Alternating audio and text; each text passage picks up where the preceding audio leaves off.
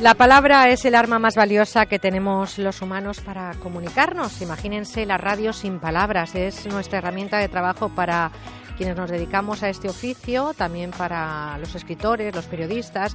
Imagínense los conferenciantes cuando nos quieren trasladar su mensaje. La usan, hay que decir, no siempre bien, y la palabra es sin lugar a duda lo que hace evolucionar la socialización. Nos vamos a detener hoy en el origen y en la importancia de las palabras. Virgilio Ortega es licenciado en Filosofía y Letras y como editor ha publicado más de 5.000 libros, pero Palabralogía es el primero como autor. Virgilio, buenos días. Hola, buenos días, Merche, ¿qué tal? Encantada de compartir este ratito de la mañana con, con, muchas palabras y palabralogía, este libro que nos ha regalado a los lectores que nos lleva al origen del lenguaje. ¿Cómo ha ido evolucionando también el lenguaje desde Egipto, Grecia y Roma, pasando por la Edad Media hasta nuestros días? Virgilio, ¿por qué este viaje por y con las palabras? Pues porque, mira, no quería hacer un diccionario del origen de las palabras. El origen de las palabras es un tema que nos eh, interesa a todos. Salgo por la calle y todo el mundo me cuenta sus propias etimologías o tal. Pero un diccionario parecen palabras muertas y yo quería estudiar las palabras vivas, cómo vivían en su época, qué, qué, significaba la palabra deseret en Egipto. Es decir, nuestra palabra desierto viene del, del egipcio. Bueno, pues estudiar la palabra deseret o oasis en Egipto, las palabras seno, o eh, desnudo o gimnasia en, en, el, en, la antigua Grecia o determinadas palabras en que significaba fornicar en la antigua Roma o que significaba la palabra estudio o escuela en la Edad Media. Es decir, quiero ver cómo las palabras vivían en su momento y cómo nos han llegado evolucionando a partir de entonces. Hablamos de palabras que tienen su origen en otras lenguas y precisamente Virgilio Ortega mm, tiene muchos conocimientos en otros idiomas. ¿Cuántos, cuántos hablas, Virgilio? Bueno, siete. Imagínense. Español, catalán, inglés, francés, italiano, latín, griego. Estudio jeroglíficos desde hace tres años, jeroglíficos egipcios, pero ese no lo cuento y sé 400, 500 palabras del alemán, pero tampoco lo cuento, solo 6, 7. Imagínense cómo sabe el origen de las palabras. ¿Quiénes mandan en las palabras, por cierto? ¿Nosotros, o las academias? No, tú, yo, los oyentes, los hablantes, los editores, los periodistas, los escritores. Somos eso los que... Pero es que mira, es que las palabras son vitales para la comunicación, para ti. Tú y yo somos colegas, yo he sido editor durante más de 40 años nuestra herramienta de trabajo son las palabras, pero también es la herramienta de trabajo de un político. Si un político no sabe usar bien las palabras, ¿cómo va a convencer a los demás? Si un enamorado no sabe usar bien las palabras, ¿cómo va a convencer bien a la enamorada? Si un hombre de negocios no sabe usar bien las palabras, ¿cómo va a hacer buen negocio? Por lo tanto, nosotros somos los que mandamos y los que hemos hecho que evolucione el lenguaje, porque en la antigua Roma, por ejemplo, una cosa era el maestro, el magíster y ministro que era minister. El magíster era el que más sabía por ello podía enseñar y el minister tenía que ver eh, con menos, ¿no? Como el que menos sabía. Pero ¿cómo ha cambiado la tortilla? Pues Ahora el maestro ha perdido todos eh, sus valores y su fuerza y el ministro, al menos en teoría, es el que más sabe y el que más manda. Claro, el otro día hablaba, me gusta mucho no solo hablar en, en radio y tal, sino también hablar en los institutos, hablar a la gente. Y se lo preguntaba delante de sus maestros, le preguntaba, oye, ¿quién es más importante? ¿Vuestro maestro que es una palabra preciosa, o el ministro de Cultura. Se quedaban así, porque estaban delante del maestro. Digo, no, no tengáis miedo de decirlo. Pensaban, el ministro es más importante. Digo, no, el maestro es más importante. ¿Gana más dinero el ministro? Sí. Pero ¿quién es más importante? El maestro. El maestro es el más importante, es el que más sabe y por tanto puede enseñar. Oye, ¿de dónde vienen las palabras? Porque ya Platón lo decía, ¿no? Pues nos vienen, mira, hay palabras que nos vienen que son onomatopeyas, que si un gato dice miau miau, pues tú dices maulla, o si un buey, una oveja dice be, pues dice bala, o si un gallo dice kikiriki, pues dices kikiriki. Eh, pero, bueno, ni siquiera eso, porque fíjate, Kikiriki en francés dice cocoricó y en inglés del du y los gallos cantan igual en todos los sitios. Claro. Entonces hay palabras que nos vienen de onomatopeyas. Hay componemos, es decir, que si existe la palabra limpiar, brisa y parar, pues cuando se inventa el automóvil, inventamos la palabra limpia para brisas.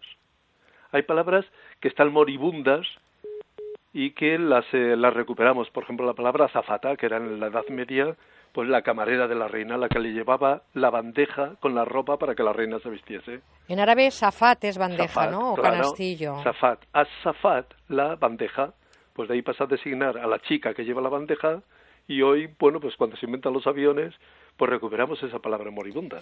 Oye, entre el arte, la religión, la cultura y la magia, te vas hasta Salamanca en la época en la del descubrimiento, en el 1492. Hago un viaje en el tiempo a, a, Salamanca exactamente el día 12 de octubre de 1492, cuando nadie en España se está enterando porque no hay chicos de la prensa como tú de la radio que estén allí transmitiendo esto en directo. Pero yo sí lo sé, pero ya no se lo puedo decir a mis, a mis contertulios de Salamanca de ese día.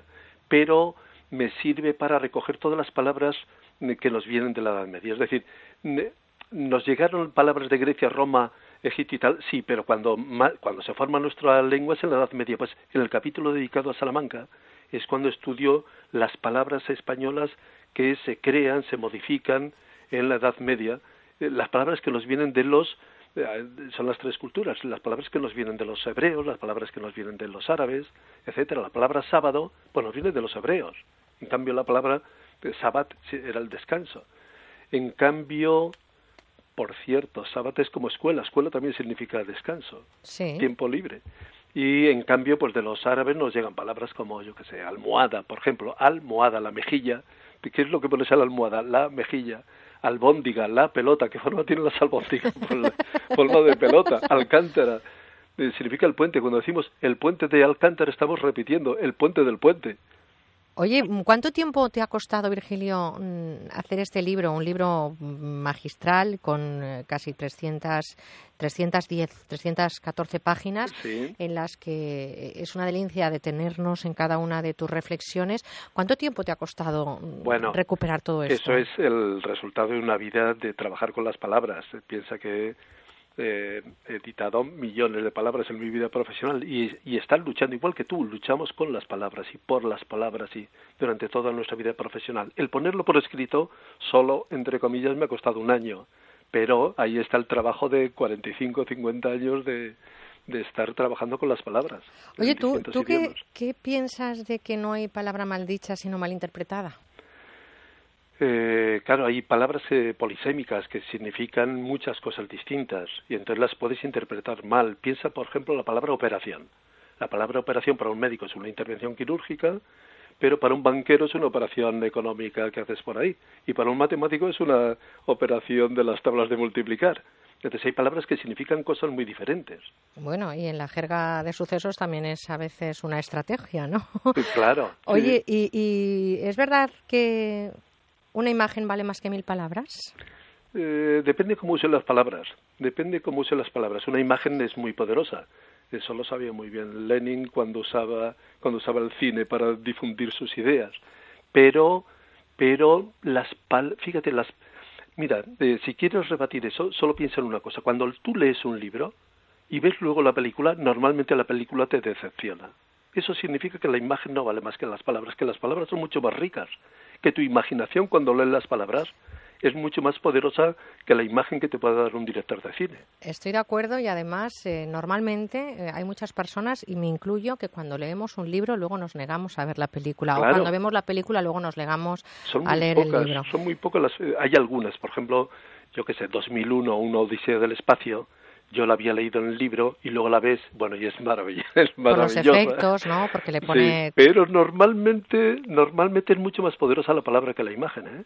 ¿eh? Virgilio, en este momento en el que la, el lenguaje nuestro está, yo creo que más vivo que nunca, ¿no? Y en el que se están produciendo cambios, decíamos que somos nosotros los que mandamos sobre las palabras, no las academias de las lenguas, somos nosotros los que hacemos esa impronta de cambios en, en nuestro lenguaje. En este momento en el que las nuevas tecnologías han incluido muchas contracciones en las palabras y se está de alguna manera reactivando otro lenguaje.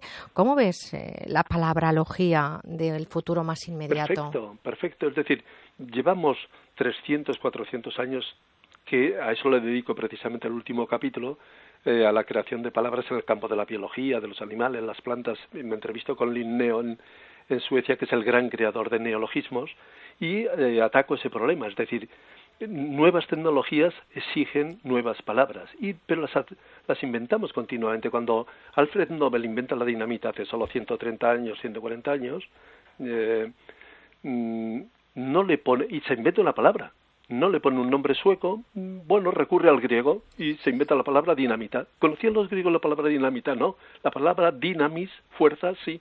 Entonces, eh, Nobel inventa la dinamita y le pone un nombre griego para esto, pero también cuando inventamos el avión, pues va un francés, Adler, y dice, bueno, de avis, en latín avis es ave, pues esto que es un ave muy grande vamos a llamarle avión, y eso significa avión. Un ave muy, un ave muy grande. Pues y cuando inventamos el caleidoscopio, bueno, pues que fue solo hace 130 años o una cosa así, pues eh, a alguien se le ocurre poner calos eidos escopein, ver formas bellas. Fíjate, ¿cómo le vas a llamar a eso si no es ver formas bellas? Qué bonito, ¿no? Es decir, somos capaces de inventar palabras, a veces muy creativamente, cuando al chocolate lo traemos los españoles de, de México y eh, tenemos que ponerle un nombre latino, que también tenemos que bautizar científicamente. Y, ¿sabes cómo le llamamos? Teobroma cacao. El cacao, teo es Dios, broma alimento, bromatología el chocolate es el alimento de los dioses. Fíjate qué bonito, qué Si no fuera por las lorzas, que yo no sé esa palabra lorza quién la inventaría, si viene del griego o viene del latín, lo que sí que sé, que viene de un exceso de grasa. Pero en cualquier caso, en este libro vamos a entender mucho mejor cómo se ha formado el castellano, cómo la historia está también escrita en nuestras palabras, la palabra pontífice, como decía, que significa el que cuida el puente. El que cuida el puente, el que hace el puente. En la antigua Roma, al principio, durante la monarquía, muy al principio, hace 2.700 años, era el que hacía puentes luego va evolucionando, es el que los cuida, el que los protege y tal, hasta que llega el emperador Augusto y se declara a sí mismo Pontifex Maximus, el pontífice máximo, y luego llega la Iglesia en el siglo IV y eh, con Constantino y, Teodosio y tal, el grande, y eh, bueno, los papas empiezan a llamarse pontífices, se, llaman a sí mismos pontífices, asumen un título del emperador romano. Bueno, pues eh, muchas palabras que vamos a entender mucho mejor, pero no importa cómo se lean las palabras. Lo que realmente importa es que se entiendan las que uno cuenta, las que uno, las que uno dice y sobre todo que se disfruten en el lenguaje. Esa es la clave. Esa, es la clave, ¿no? Pues eh, Virgilio Ortega, como siempre, un placer. Estudió en las universidades de Salamanca y Barcelona, se licenció en Filosofía y Letras, ha sido, bueno, eh, como editor, mm, una persona que ha publicado más de 5.000 libros y que ahora mismo, como autor, nos regala palabralogía. Virgilio Ortega y además nos ha regalado un ratito de este día en el que el castellano ha estado muy vigente a pesar de que venga de otras lenguas. Gracias. Es muy, atractivo cuando a la gente le, le explicas de dónde vienen sus propias palabras, la reacción, ah, el quedarse sorprendido ante eso, bueno, hasta puedes presumir luego por la noche en la cena con tus amigos. ¿de dónde viene esto? Pero vamos a presumir contando bien las palabras. Claro. Un lenguaje que ha evolucionado desde Egipto, Grecia y Roma, pasando por la Edad Media hasta nuestros días. Virgilio Ortega, un abrazote muy fuerte y gracias por estar con nosotros. hasta pronto.